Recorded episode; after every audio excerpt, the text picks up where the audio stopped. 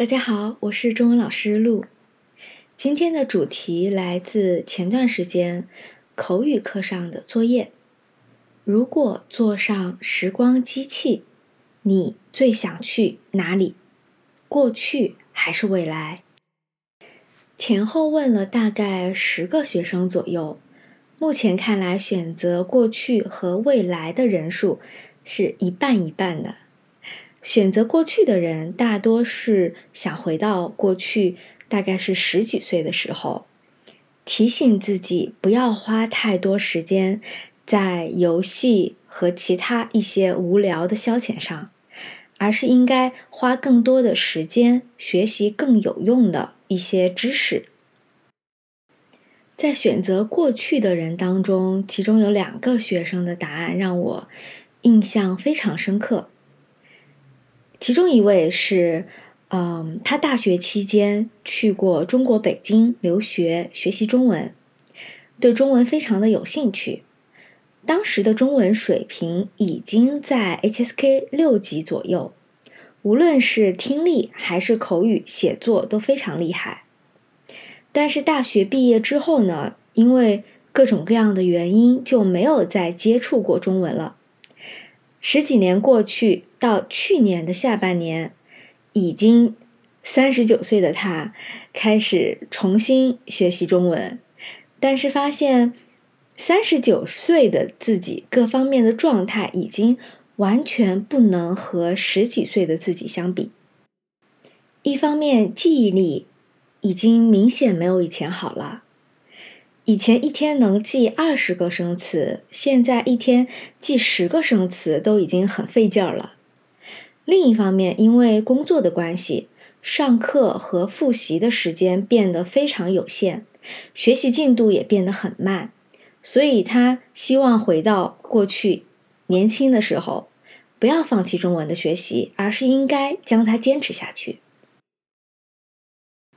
另外一个选择过去的学生给出的理由是，希望年轻的时候自己花更多的时间看更多的书，同时去更多的地方旅行，趁年轻多看一看这个世界，体会当地的风土人情。因为工作之后虽然有各种各样出差的机会，但是每次都是非常。匆匆忙忙的，工作结束就要马上离开，没有时间好好欣赏这个地方的美，他觉得是很遗憾的一件事情。所以希望学生时代的自己能以更纯粹的一个心态，以一个简单的旅行者的身份去看这个世界。另一半选择未来的人，一大部分人是想要。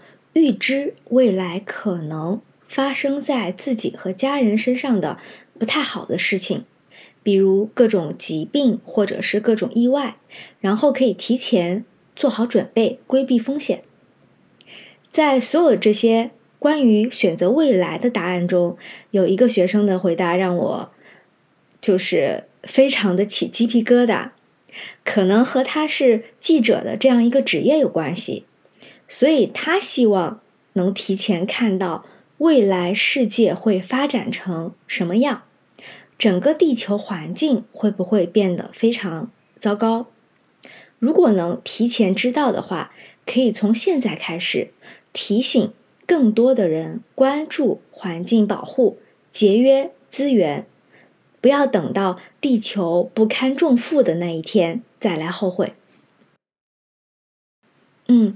以上就是课堂上关于这个问题的一些让我印象很深刻，或者是非常赞同和感同身受的一些答案。我自己的话，如果可以坐上时光机器，我是很想回到过去，回到我外公外婆还在世的时候，我希望能亲口和他们说一句“我爱你”。小时候，因为爸妈工作的关系，我整个童年几乎所有时间都是和外公外婆一起生活的。虽然爸妈陪在身边的时间很少，但是外公外婆把我照顾得非常好，整个童年都非常非常快乐。尤其是我的外公，生活的全部重心几乎都放在我的身上。